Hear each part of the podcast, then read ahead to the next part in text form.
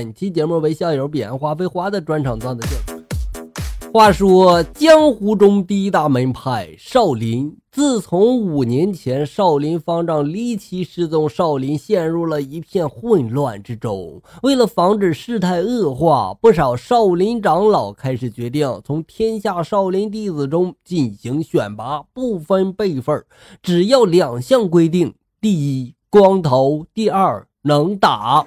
凡符合这两项规定者即可参加比武。终于到了比武的那一天，台上众多的高手施展绝技，打得难分难解呀！比赛快结束的时候，一人要上台比武，可是却被拦了下来，原因是他不是光头。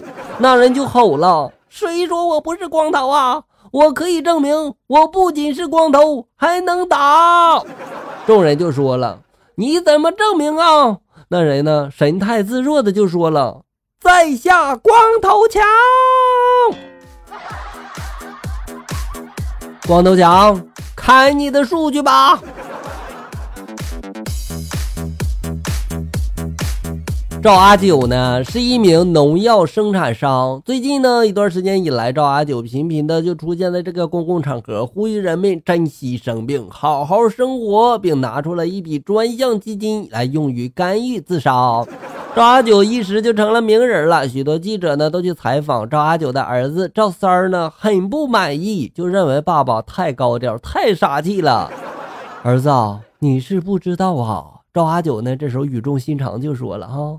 我这么做全是为了我们自己的企业呀！赵三儿这时候不解的望着爸爸，然后他爸爸接着就说了：“哈，其实你我都知道，我们的农药不正宗，它不地道，药效呢比起正规的企业差远了。”赵阿九接着又说了：“不过我们这种劣质的产品有一个好处。”轻易的暴露不了那些害虫啊，会出来鉴定药效吗？但是人就不同了呀，有些人可以对我们的产品的质量做出鉴定啊。这些人他不是专家，不是技术员，不是普通的农民，而是那些喝农药自杀的人。你想想，如果谁喝药自杀还生龙活虎，那不是抽我们的嘴巴子吗？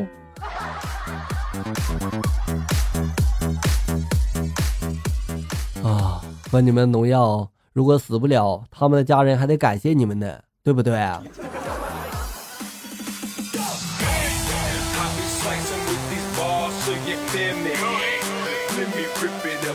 关羽在这个灯下看书，时而扼腕叹息，时而眉头紧蹙。无聊的张飞呢，在旁边看了不解的就问了：“二哥呀，是什么让你生气了？脸都绿了。”关羽这时候不屑的苦笑着就说了。我这是红脸，你难道是色盲吗？张飞这时候挠挠头就说了：“什么是色盲呀？”关羽这时候笑了就说了：“好色加流氓，简称色盲。”这个解释很合理呀。一年轻的女子祈祷就说了：“上帝呀，求求你让我变瘦吧！我愿意用一年的阳寿来换取我身上的十斤肥肉啊，直到变瘦。”上帝就说了：“对不起呀，是我无能为力呀。”女子就说了：“你不是万能的吗？怎么不可以帮我换取呢？”上帝就说了：“不是不肯帮你换取啊，只是你这样算下来，你的阳寿明显不够啊。”你这是得有多胖？说什么远缘杂交不亲和啊？人和动物不能生孩子什么的哈？那么我请问一下，如果远缘杂交不亲和，那么刘骜和大蛇交合之后生出刘邦怎么解释呀？如果远缘杂交不亲和，那么牛魔王和铁扇公主怎么会生出红孩儿的？如果远缘杂交不亲和，那么许仙和白蛇？又是怎么生出来的呢？哦，对啊，如果演员杂交不亲和，那么领导们和狐狸精又是怎么生出私生子的呢？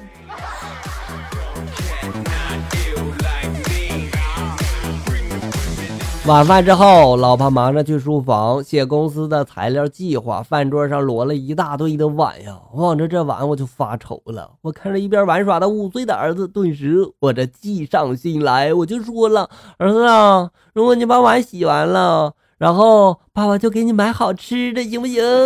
儿子想了想就说了：“好啊。”不大一会儿，儿子就跑回来就说了：“我把碗洗完了，爸爸你赶紧给我买好吃的去呀！”我看着眼前精彩的电视剧啊，我不想错过呀，我就说了：“你等会儿啊。”等了一会儿，儿子见我没动静，然后就说了：“爸爸，你敢耍我？你别怪我使出绝招。”我故意我就逗他了：“好啊，我等着你，你使绝招吧。”突然，老婆风风火火的就跑了过来，用手拧着我的耳朵就说了：“好啊，你个懒家伙，你居然趁我不在的时候欺负我的宝宝，让我这么小的心肝宝贝洗碗，你是不是不想混了？”万万没想到啊，这小家伙还挺聪明的，是不是啊？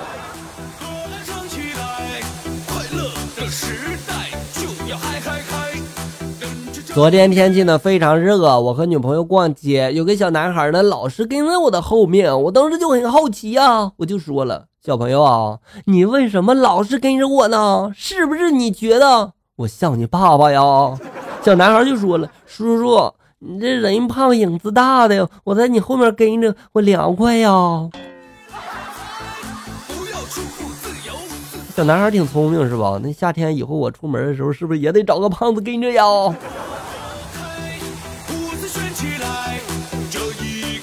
今天一家人在这个桌上吃晚饭，儿子突然就问我了：“爸爸，你知道我像谁吗？”我就说了：“像妈妈。”儿子摇摇头说了：“不是。”我就说了：“像爸爸。”儿子又说了：“也不是。”我当时我这脑袋一嗡啊，难道还会像别人啊？顿时我这头脑里面就闪过了平时跟老婆关系比较近的男人的画面啊。儿子接着又说了：“像镜子里的自己呀。”哎呀，这把我吓的，吓死我了都！谁教你的？儿子这时就说了：“隔壁王叔叔教的。”老王，这是怎么回事？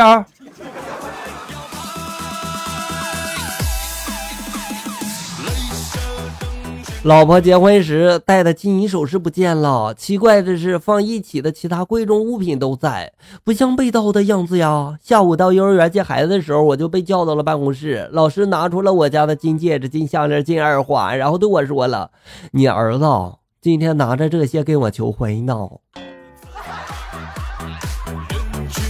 多真诚啊！”老师收了他。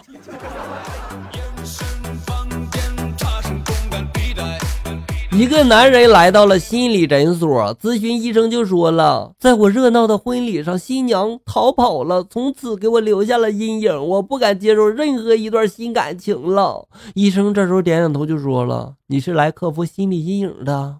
然后他说了，不，我是来求阴影面积的。求面积，那你得去学校呀。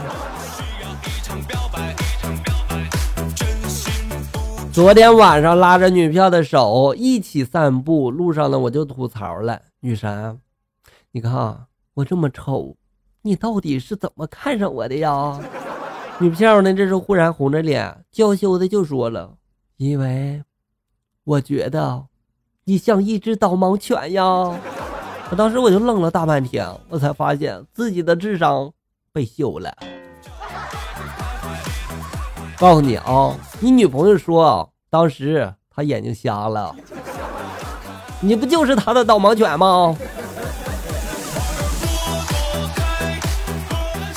婚前和丈母娘吃饭，丈母娘就问我了：“小伙子，努力工作是不是有什么伟大的理想呀？”我当时想都没想的我就说了：“没啥理想，我就是为钱。”丈母娘也爽快的就说了：“我就喜欢你们年轻人这股劲儿。”我招女婿啊，也只是为了钱，钱钱钱钱就这么好吗？嗯，对，就这么好。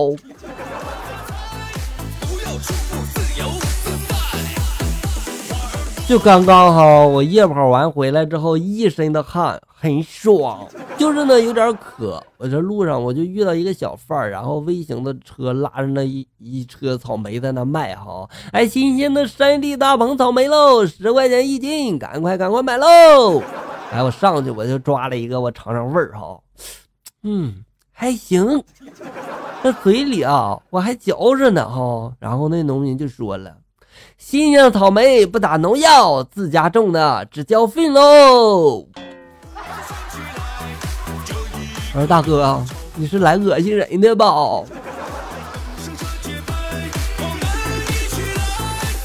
老婆呢？最近迷上了太阳的后裔，说以后呢，把儿子培养成宋仲基那样又高又帅的、身材健美又阳光的帅小伙。可是呢，看看我自己，一米六刚出头的身高，穿着不到三尺的裤子，一百五十多斤的体重。如果儿子真长成宋仲基那样，我能高兴得起来吗？你恐怕高兴不起来，但是老王可能能高兴起来。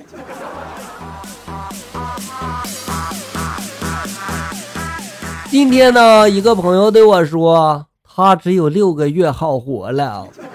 我想说点鼓励的话，于是呢，我就安慰他说了：“六个月，很快就过去了，坚强点儿。”他继续哭着说，他老婆也是去年秋天死的。我当时嘛也想安慰他呀，我就安慰他了，我就说了，秋天正是死人的好时候，古时候不都是秋后问斩吗？你这是安慰吗？你这是雪上加霜呀！老婆问我去干嘛了晚上，我就说我从一百四十四个物品中，我挑选出十四个进行排列组合啊。系统优化，达到最佳的目标。老婆就说说人话，我就说我我打麻将去了。那，这你遥控器，一边跪着去。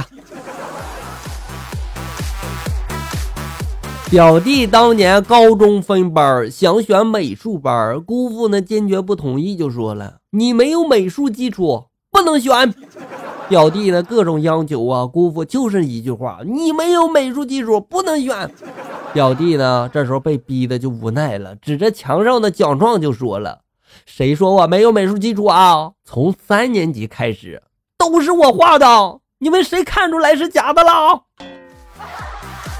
哎呀，这功底不一般呀！这以后要是学了美术，那人民币是不是也能画出来呀？好了，小友们，本期节目到这里就要结束了。欢迎大家关注咱们节目的同名微信公众号“醋溜段子”，上面有笑哥发布的更多搞笑内容。我在这里等你，咱们下期再见。